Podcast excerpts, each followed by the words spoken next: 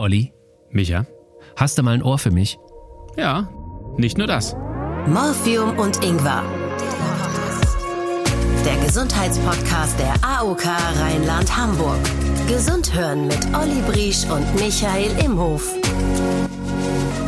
Ja, schön, dass ihr wieder dabei seid bei einer neuen Folge von Morphium und Ingwer. Heute wollen wir nicht nur, dass ihr uns euer Ohr leiht, sondern vielleicht auch euer ganzes Herz schenkt oder noch viel mehr, denn wir reden über ein sehr sensibles Thema mit euch und zwar über das Thema Organspende. Habt ihr einen Organspendeausweis? Micha, hast du so ein Ding? Ich habe vier Stück für jede Handtasche ein.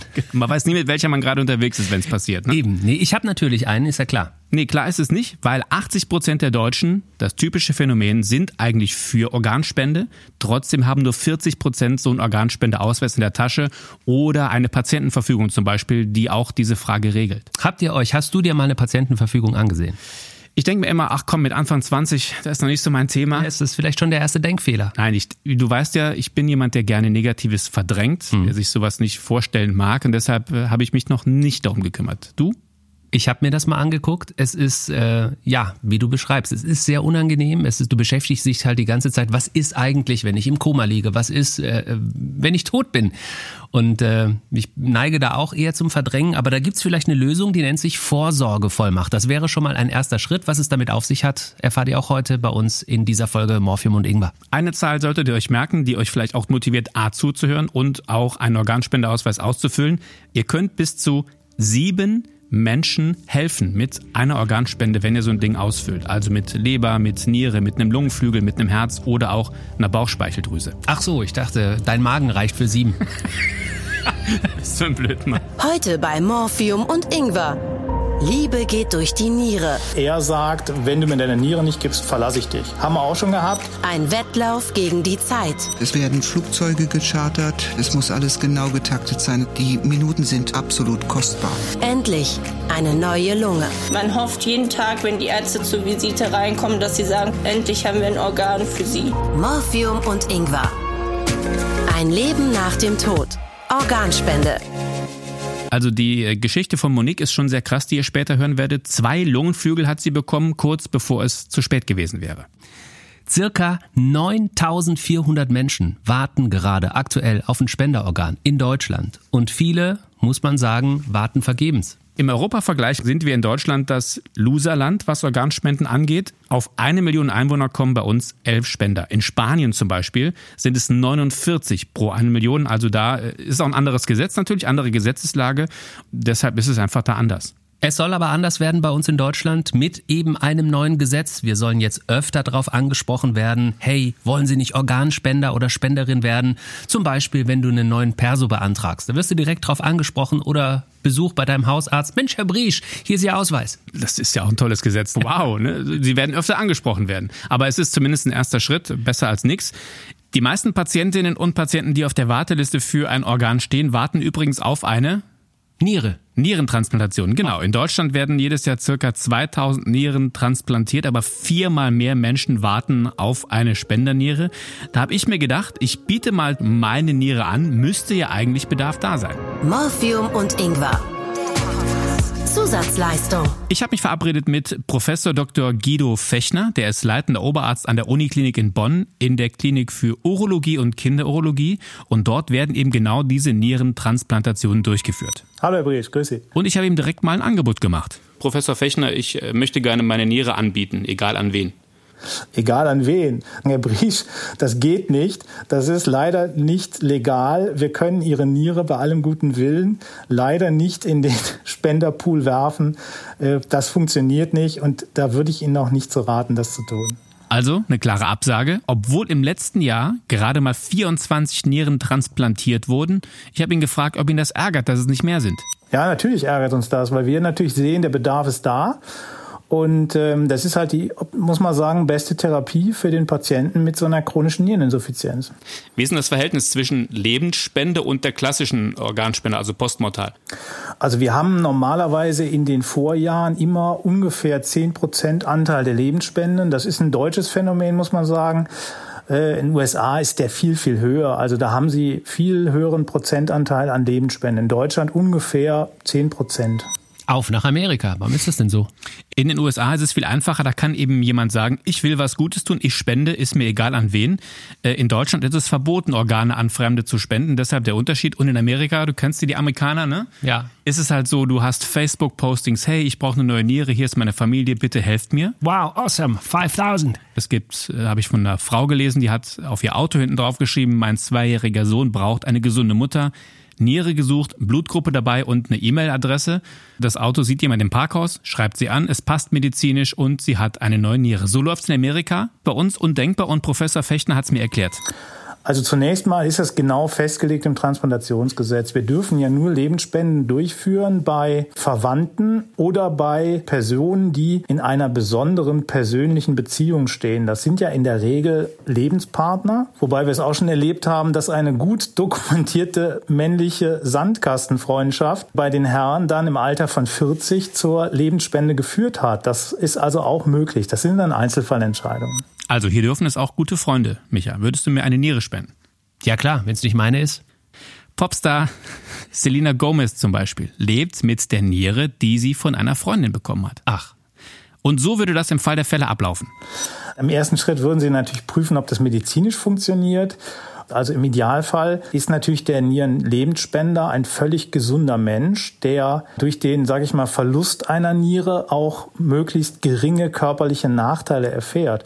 Wenn das gewährleistet ist und es medizinisch funktioniert, dann treten Empfänger und Spender getrennt vor die Ethikkommission und dann müssen sie im Gespräch vor entsprechenden Leuten das darlegen, dass ihre Beziehung so tief ist, dass die diesen Schritt rechtfertigt. Und ja, wenn das glaubhaft so ist, dann ist das prinzipiell eine Möglichkeit. Tiefe Beziehung, dann scheiden wir beide ja wirklich aus. Ich stelle mir das auch vor wie so ein Hochzeitsspiel, ne? dass der eine muss den Schuh hochheben, ja, äh, was isst er denn gern? Ja, der Olli isst gerne äh, Spaghetti mit Tomatensauce und äh, du sagst, er isst aber gerne Schnitzel. Und dass dann getestet wird, ist die Beziehung relevant. Aber so wird es tatsächlich gemacht und man achtet natürlich sehr darauf, dass was nicht passiert, dass am Ende Ah, äh, Kohle rüberwächst. Wenn äh, du zum Beispiel sagen würdest, ach, ich mache das für den Olli, ich brauche eh ein neues Auto, da gehen sofort die Alarmglocken an. Ja, natürlich. Also es ist so gefasst, dass die Entscheidung zur Lebensspende muss frei von wirtschaftlichen und oder emotionalem Druck erfolgen. Der Klassiker ist, dass wir ein Ehepaar haben und dass äh, er sagt, wenn du mir deine Niere nicht gibst, verlasse ich dich. Haben wir auch schon gehabt, ist natürlich nicht denkbar. Ne? Also sowas muss ausgeschlossen werden. Wie findet man das raus? Ja, die Kommission besteht ja auch in dem Fall aus Menschen, aus Ärzten, die sind psychosomatisch geschult. Das sind auch dementsprechend ausgewählte Leute, die im Gespräch das schon sehr gut herausfinden, ob wirklich kein emotionaler oder wirtschaftlicher Zwang vorliegt. Also deine Leber, Olli, könntest du schon mal nicht spenden. Warum? Die ist ja nicht frei von Wirtschaft. Also, nochmal zusammengefasst. Alles, was dann nur den Anschein macht, dass es nicht aus Liebe passiert und freiwillig, bringt dich eben in Schwierigkeiten wegen des Verdachts auf Organhandel. Ne? Ich habe mal bei Ebay äh, Niere eingegeben übrigens. Und? Du findest von BMW so Kühlergrills. Also Gott sei Dank. Gott sei Dank nichts. Hat aber mal ein Typ gemacht, der hat äh, aus Scherz seine Leber auf Ebay gestellt für 100.000 Euro und äh, wurde bestraft. Musste 100 Sozialstunden ableisten, gemeinnützige Arbeit als Strafe, weil er noch jung war, er war 19. Und äh, allgemein kann Organhandel mit bis zu fünf Jahren Haft bestraft werden. Die Gegenleistung für eine Organspende, die darf natürlich in keinem Fall Geld sein. Und das ist auch wichtig, weil ähm, es gibt ja nun mal Länder auf der Welt, wo das anders gehandhabt wird. Wir haben auch schon den Fall gehabt von einem Geschwisterpaar, die nach den Kriterien hier aus medizinischen Gründen nicht transplantiert werden konnten. Die haben dann ein Koffer Geld genommen und sind nach Pakistan geflogen. Ja, und dann wird das dort gemacht. Und das ist natürlich in Deutschland oder in Europa nicht denkbar. Gott sei Dank, muss man sagen. So, jetzt hat deine Frau dir ihre Niere gegeben. Kommt die denn mit einer klar? Sehr gute Frage, Michael. Die verbleibende Niere kompensiert den Ausfall. Man muss dem Patienten natürlich sagen, dass er langfristig einfach ein erhöhtes Risiko hat für eine Einschränkung der Gesamtnierenfunktion. Das heißt, Sie müssen den Spender auch langfristig gut überwachen. Haben Sie schon mal Menschen gehabt, die Sie danach anrufen und sagen, Mensch, Professor Fechner, das habe ich mir anders vorgestellt. Seit der Spende bin ich schlapp oder ist mein Leben nicht mehr so wie vorher? Ja, das kommt vor. Klar, wir haben vor allen Dingen die sogenannte Fatigue, also so ein allgemeines Schlappheitsgefühl, was bei Nierenlebensspendern auftritt. Äh, es gibt auch Patienten, die chronische Schmerzen im Bereich der Operationsnarbe entwickeln. Das kommt vor. Und das müssen Sie den Patienten natürlich sagen vorher, dass das Risiko besteht. Wir machen es natürlich unter hohen Standards durch routinierte Operateure, aber am Ende bleibt es immer noch eine Nierenoperation, die gewisse Risiken hat. Und das muss den Leuten klar sein. Und wenn die Patienten sich unsicher sind, dann würde ich im Zweifelsfall auch die Sache abblasen. Wenigstens ehrlich. Ich meine, ein Trost für dich, du wolltest deine Niere ja anbieten, aber du bist ja schon vorher immer schlapp. The theoretisch anbieten. Aber das ist eben genau das, was ihr auch, glaube ich, heute feststellen werdet. Das ganze Thema Organspende, ob jetzt nach dem Ableben oder im Vorfeld, du musst total viel reden. Du musst dich total damit auseinandersetzen. Und äh, wenn du das machst, und wenn es auch gut geklappt hat, zum Beispiel bei einer Lebensspende, entsteht auch was, was man eben mit Geld niemals kaufen kann.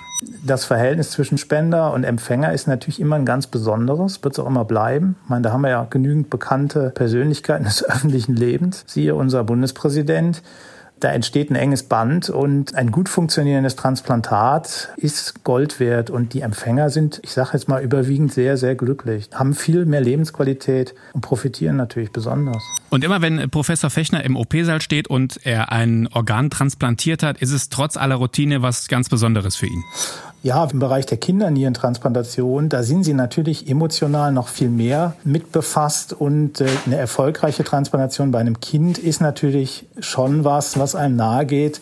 Und wenn man dann später Fotos bekommt, wie das Kind auf dem Spielplatz steht und glücklich ist mit der neuen Niere, das ist schon echt was Tolles. Das macht Spaß, das muss man echt sagen. Und ich glaube, wenn man diese Bilder sehen würde, was ein Organ, das man spendet, auch wenn man im Prinzip äh, nicht mehr lebt, was das einem Menschen Gutes tut, ich glaube, dann würden auch noch mehr Leute freiwillig Organspender werden. Ich glaube, es fehlt einfach A, dass du dir darüber Gedanken machst und dieser emotionale Kick fehlt halt vielen, dass du eben nicht siehst, was wäre wenn. Olli, wir arbeiten dran in dieser Folge von Morphium und Ingwer, aber nicht allein. Dr. Ulrike Wirges wollte der Menschheit was Gutes tun und hat ihre Karriere als Reiseverkehrskauffrau begonnen.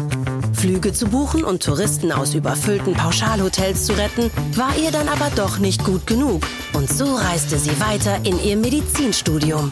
Nach ihren Ausflügen in die Gynäkologie, Anästhesie und Notfallmedizin flog sie wieder mit dem Rettungshubschrauber in Duisburg.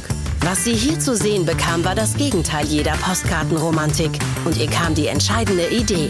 Ich werde Organspenderin. Mittlerweile ist sie die geschäftsführende Ärztin der Deutschen Stiftung Organtransplantation Region Nordrhein-Westfalen. Und ihr Engagement für die Organspende in Deutschland reißt nicht mehr ab. Und jetzt Zollkontrolle. Euren Organspendeausweis bitte. Hier ist Frau Dr. Ulrike Wirges. Hallo, Frau Dr. Wirges. Hallo. Wir starten mit einer entscheidenden Frage und zwar, wie ist eigentlich die aktuelle Regelung bei uns? Ab wann bin ich eigentlich Organspender? Wenn ich mich dafür entschieden habe und meine Entscheidung kundgetan habe und ähm, die medizinische Eignung, die dann geprüft wird, auch vorliegt, dann kann ich sagen, ich bin Organspender. Wenn ich mich entschieden habe, das ist der berühmte Organspendeausweis, den ich äh, hier auch mitgebracht habe. Das heißt, ich sollte einmal in mich gehen, mir Gedanken machen und da drauf schreiben, ja, wenn es denn sein muss, nehmt mir die Organe raus. Genau, und das finde ich die beste Möglichkeit, seine Meinung zu bekunden und ähm, das immer bei sich zu haben. Problem ist nur, wenn ich so ein Ding eben nicht bei mir habe. Wer fällt denn dann die Entscheidung, ob Organe entnommen werden? Also wichtig wäre, dass ich mit Verwandten, Freunden, Angehörigen, Menschen, die mir vertraut sind, dass ich mich darüber ausgetauscht habe, ich möchte Organspender sein, wenn sich die Gelegenheit dafür ergibt. Olli hat vorhin schon gesagt, er ist der Meisterverdränger, was dieses Thema angeht, weil man macht sich ja im Prinzip auch Gedanken, wenn wir jetzt mal die Lebensspende ausklammern, um den eigenen Tod. Wann fange ich denn an, mir Gedanken darüber zu machen, ob ich Organspender werde oder nicht?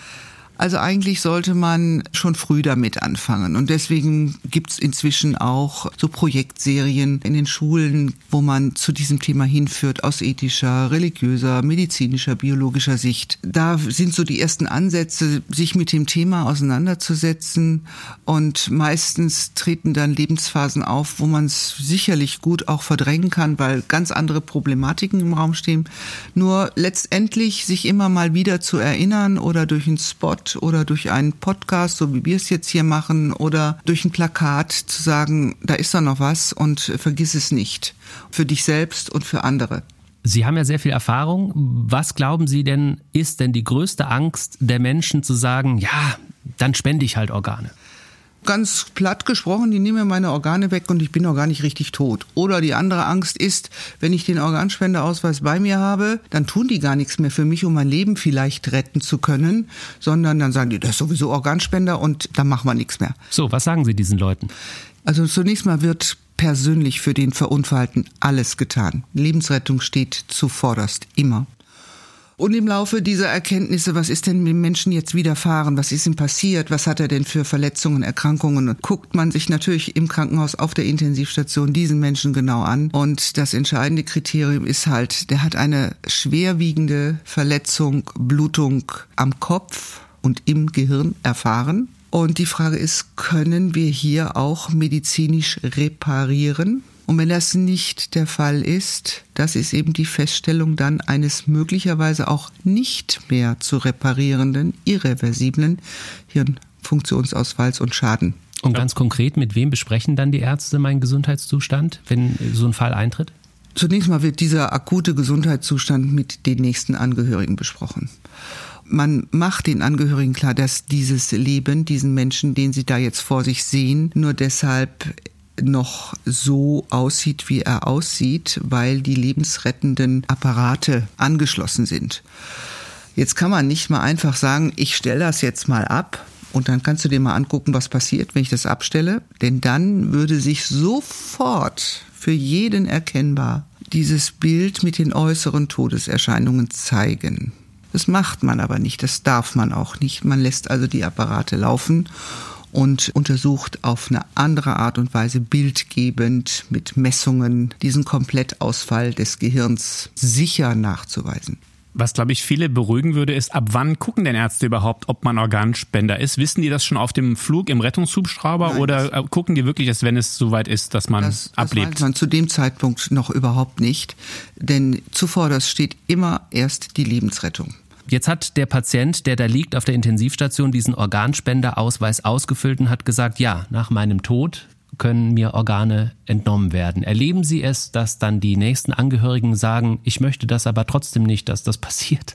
Ja, das ist nicht selten, dass die Angehörigen in einer schlimmen Situation sind. Sie kriegen gerade mitgeteilt, dass jemand, der ihnen sehr am Herzen ist, tot ist und deswegen ist es uns auch immer besonders wichtig, genau in diesen höchst sensiblen und empfindlichen Situationen ein gutes und ausgewogenes Gespräch mit den Menschen zu führen denken Sie dran, da sind noch andere, die nur vielleicht durch ihre Entscheidung jetzt eine Lebensoption kriegen. Das ist eine wirklich ein anspruchsvolles Gespräch und muss einfach mit Zeit und Bedacht geführt werden. Gibt es diese Zeit, weil ich ja das Gefühl habe, die Zeit drängt ja auch für die Organspende. Also gibt es nicht auch Gespräche manchmal so auf dem Krankenhausflur zwischen Tür und Angel? Ach übrigens, was machen wir mit den das Organen? sollte man auf gar keinen Fall tun. Die Menschen sollen so in diesem Gespräch gefestigt sein, dass sie wissen, erstens habe ich selbst selbst für meinen Verstorbenen das Richtige getan. Ich habe ihm einen Wunsch erfüllt. Zweitens ist die gute Lebensrettung, die dahinter steht, auch äh, beachtet worden. Und nach einiger Zeit, wir bieten auch hier so eine Angehörigenbetreuung an, wenn es da immer noch Fragen gibt. Die Menschen können ja zu uns kommen und sagen, ich habe das noch nicht bewältigt, kann ich noch mal mit jemandem reden. Um noch eine Angst zu nehmen, wird der Körper eines Organspenders durch die Entnahme der Organe trotzdem noch würdevoll bestattet, weil viele haben natürlich dieses Klischee vor Augen, keine Ahnung, haben Terminator geguckt und denken sich, ach, ich werde hier auseinandergebohrt wie so, ein, wie so ein Borg bei Enterprise. Kann man den Menschen diese Angst nehmen? Ja, das kann man, absolut. Also es ist eine normale Operation. Die Organe werden entnommen und nachdem sie rausgenommen sind, wird das Ganze wieder zugenäht. Man sieht eine Naht, eine Narbe normal vernäht, nicht irgendwie schludrig. Wir gehen respektvoll und würdevoll um. Es wird ähm, der Tote auch nach der Operation noch einmal gewaschen. Es kommt auch ein Wundpflaster auf diese Naht. Jemand, der schon mal operiert worden ist, der kennt das, wie das aussieht. Und genauso sieht das auch nach der Organentnahme aus. Wie viel Zeit ist eigentlich nach meinem Tod, dass ich überhaupt Organe spenden kann? Aus medizinischer Sicht. Wir streben an nach festgestelltem Tod, doch innerhalb der nächsten, sagen wir mal, 24 Stunden, manche Angehörigen müssen erst nochmal anreisen, wollen sich noch persönlich verabschieden, wäre es schon an der Zeit. Denn man muss sich auch vor Augen halten, Drei Menschen sterben auf der Warteliste jeden Tag. Und ich finde auch diese Situation so grauenvoll, mit wachem Verstand noch mitzukriegen, wenn sich jetzt gleich nichts tut, dann gebe ich den Löffel ab und dann habe ich vergeblich gewartet. Ganz furchtbar. Was kann ich denn überhaupt alles spenden? Zunächst mal die Organe Herz und Lunge, dann geht man eine Etage tiefer und da hat man die Leber, die Bauchspeicheldrüse, den Darm, die Nieren. Das sind so die inneren Organe. Dann Gewebe kommt auch noch dazu, ne? Dazu gehören vor allen Dingen mal die Hornhäute für die Augen, denn auch da haben wir eine große Anzahl von Menschen auf der Warteliste, die gerne noch mal sehen möchten. Es gibt auf dem Organspendeausweis auch die Möglichkeit einzutragen, ja, ich möchte spenden mit Ausnahme von. Ja. Dafür muss ich sagen, sind die Ausweise ganz schön klein. Da kann man gar nicht so viel eintragen. Ist das Absicht, dass ich gar nicht so viel eintragen kann? Möglichst viel spenden. Also es gibt so Organe, die haben einen Symbolcharakter. Das Herz beispielsweise. Okay. Das findet man häufiger, mhm. weil man da eine emotionale Verbindung zu findet. Mhm. Es gibt auch Menschen, die schon gesagt haben, ach, die Augen. Ich habe äh, meinem Partner, meinen Eltern immer so gerne in die Augen. Das möchte ich nicht. Mhm. Das wird alles respektiert respektiert. Wobei man andererseits sagen muss, bei den sonstigen Organen, da hat man, glaube ich, nicht so eine innere symbolische Beziehung dazu. Meine, meine, Bauchspeicheldrüse ist mir heilig. Ne? Doch, ja. ja. Ollis Magen. ja, vielleicht auch die Leber. Ja, bis zu welchem Alter kann ich Organe eigentlich spenden? Lohnt sich das für mich ja zum Beispiel noch? Also er sieht äh, gut danach aus. Oder? Es gibt keine Altersgrenze. Ich kann mich erinnern, eine 88-jährige Spenderin gehabt zu haben in Nordrhein-Westfalen, die ihre Lunge noch spenden konnte. Toll. Welches Organ wird denn am meisten gebraucht? Äh, also Nieren, da hat man zwei von. Da ist die Warteliste am größten. Und die Menschen haben in der Regel auch so Wartezeiten inzwischen von acht bis zehn Jahren sogar. Was mich dann doch überrascht hat, ist, dass äh, die Unterschiede so groß sind. Also dass Deutschland relativ restriktiv ist, wenn es um Lebensspende geht. Also es muss eine wirklich besondere Beziehung zu dem Empfänger sein. Würde es das nicht vereinfachen, wenn man da sagt, jemand äh, möchte einfach seine äh, Niere spenden, egal wem? Ja, das ist eine Öffnung zu einem Markt von Organen. Also ich finde so die Regelungen, die wir getroffen haben, um auch Manipulationen oder nicht aufrichtigen und nicht ordnungsgemäßen, ordentlich ablaufenden Dingen keinen Vorschub zu leisten. Deswegen würde ich das so vielleicht nicht wollen. Was spricht gegen eine Widerspruchslösung? Also, dass jeder, der hier in Deutschland auf die Welt kommt, direkt Organspender ist. Wenn ich das nicht möchte, sage ich nachträglich, nee, ich möchte das nicht. Überhaupt nicht. Überhaupt nicht. Also die Widerspruchslösung da löst das Wort schon so eine Ablehnung aus. Dabei ist es genau die gleiche und noch eine viel größere Freiheit als die Zustimmungslösung.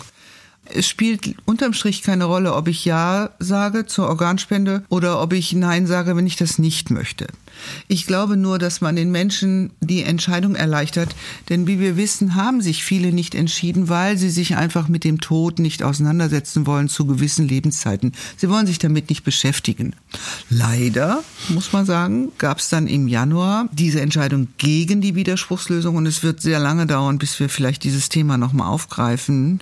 Also nochmal zu sagen, im, Januar 2020 hat der Bundestag das eben äh, den Vorschlag von Jens Spahn, unserem Gesundheitsminister, eben nicht durchgewunken. Man hat mhm. das Ganze abgelehnt. In Spanien ist es ja so. Deswegen ist Spanien ja zum Beispiel, was Organspende angeht, relativ weit vorne. Sind Sie neidisch auf die Spanier?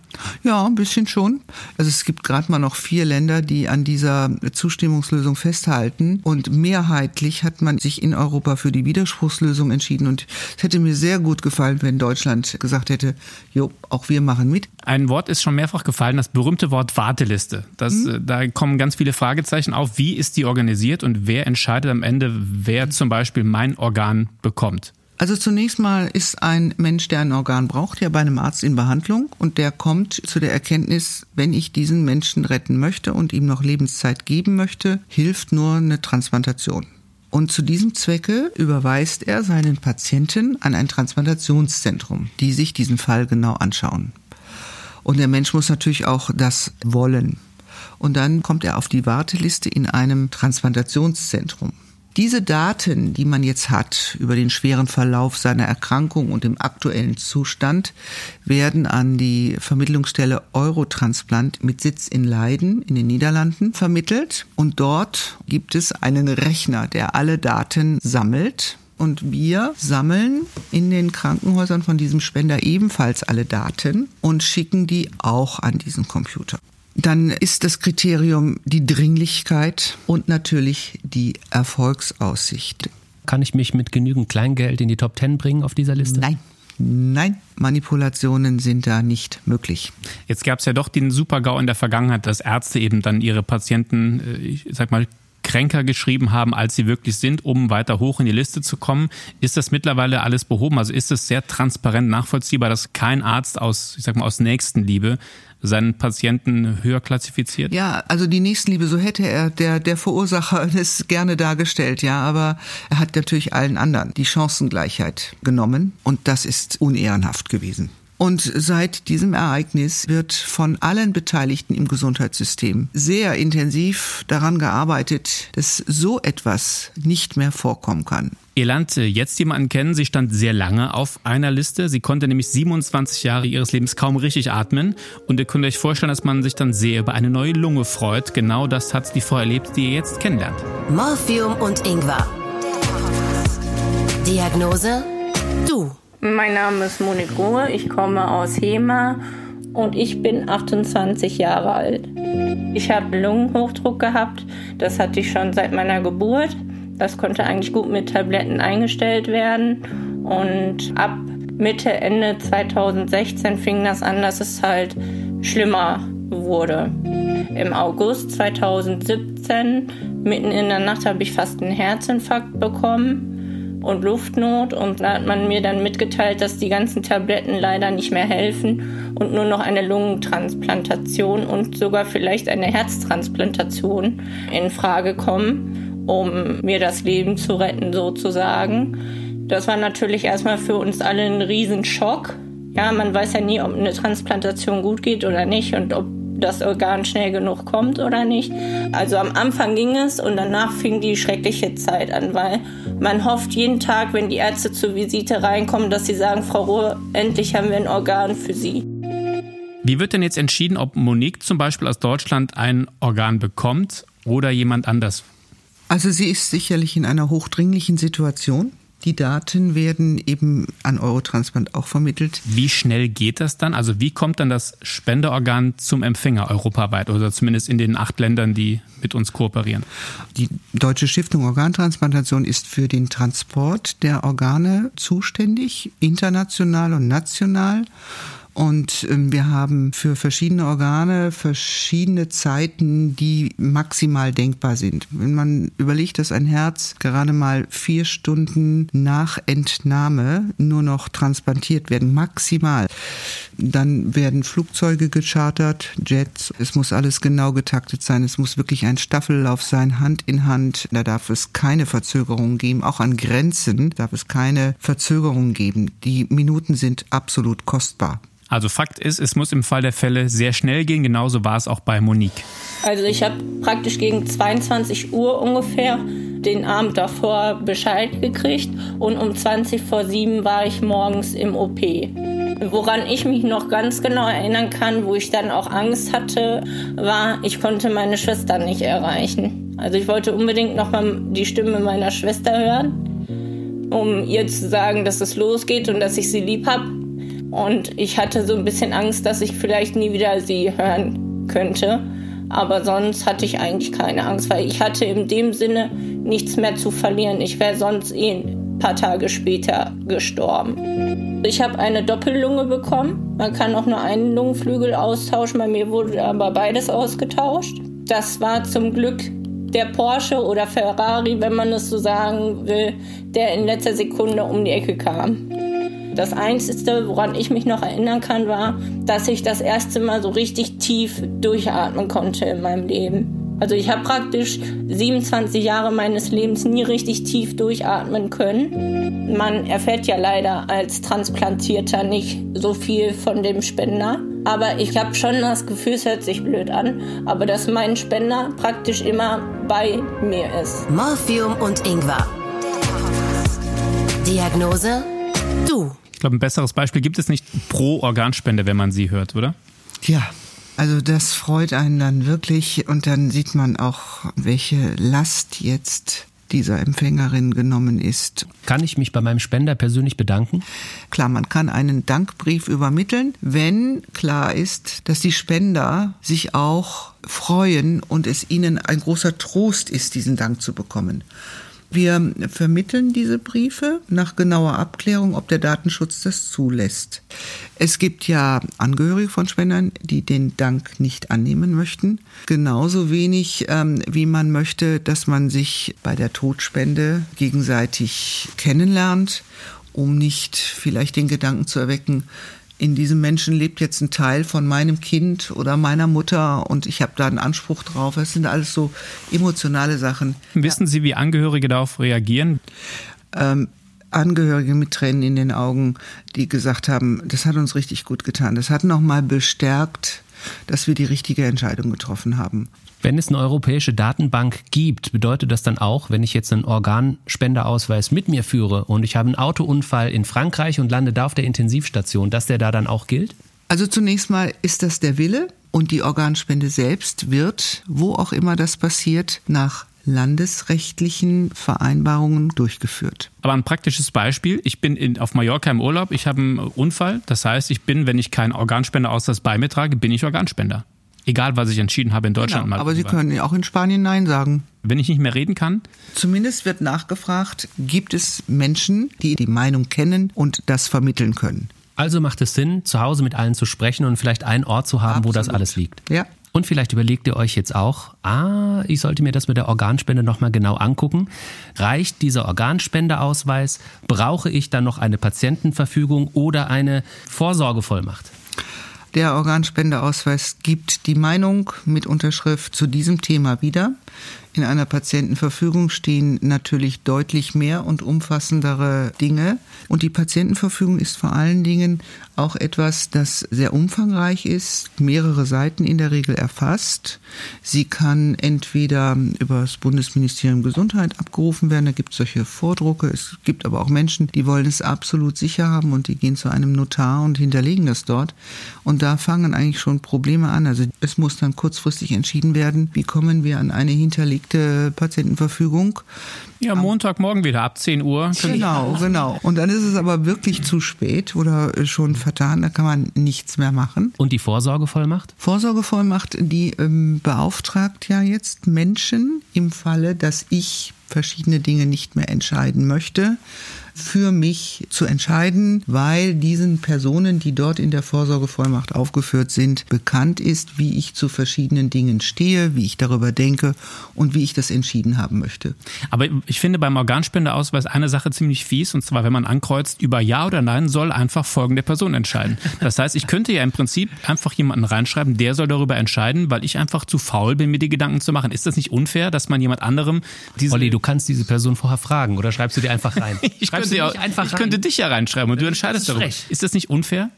Nein, ich finde das nicht unfair. Also diese Möglichkeit hat man. In der Regel weiß ja die Person auch, dass sie da drauf steht. Und ähm, da hörst es. Hab's mhm. noch nicht äh, gehört, dass, sie, dass jemand vollkommen überrascht war. Ach, ich soll das entscheiden. Okay. Und ich fand das nochmal wichtig mit dieser Vorsorgevollmacht oder wie Sie es jetzt beschreiben, dank der peinlichen Nachfrage von Olli, dass es relativ leicht auszufüllen ist mit dem Organspendeausweis, weil ich bin da bevor unser Gespräch losging, natürlich auch sehr bei Olli, der sagt, äh, warum soll ich mir jetzt schon Gedanken machen um meinen Tod? Und viele sind, glaube ich, Weltmeister im Verdrängen. Aber so ein kleiner Organspendeausweis ist schnell auszufüllen. Und ich glaube, da gibt es auch schon genug Gesprächsbedarf zu Hause. Mhm. Und so eine Vorsorgevollmacht geht eigentlich auch recht fix. Genau. Frau Dr. Wirks, vielen, vielen Dank für den Besuch beim Morphium und Ingwer. Ihr Schlussplädoyer, Sie haben die letzten Worte. Organspende rettet Leben. Und das ist das Schönste, was ich nach meinem Tod hinterlassen kann, dass andere leben können. So, jetzt wisst ihr alles rund um das Thema Organspende. Die einzige Entscheidung, die ihr eben noch selbst fällen müsst, ist ja, äh, kommt für mich in Frage oder eben nein. Und allen, die euch wichtig sind, mitteilen, wo der Organspendeausweis liegt. Ne? Das habe ich jetzt auch gelernt. Ne? Weil oder zumindest sagen, was drin steht. Das reicht ja schon. Ja. Micha, es war schön mit dir. Vielen Dank fürs Zuhören bei Morphium und Ingwer. Mit dir war es auch. Du warst auch da. Ja, ja. Das war Morphium und Ingwer. Ein ganz schön gesunder Podcast. Moderiert und produziert von Olli Briesch und Michael Imhof in Zusammenarbeit mit der AOK Rheinland-Hamburg, die Gesundheitskasse. Du hast noch Fragen zum Thema Gesundheit? Klick auf vigo.de slash morphium-ingwer. Dort findest du auch Infos von den Gesundheitsexperten der AOK. Olli und Micha freuen sich mega über positive Bewertungen, viele Sterne oder Kommentare. Das pusht ihr Ego. Also tu ihnen den Gefallen. Abonniere ihren Podcast und sei gespannt auf die nächste Dosis Morphium und Ingwer.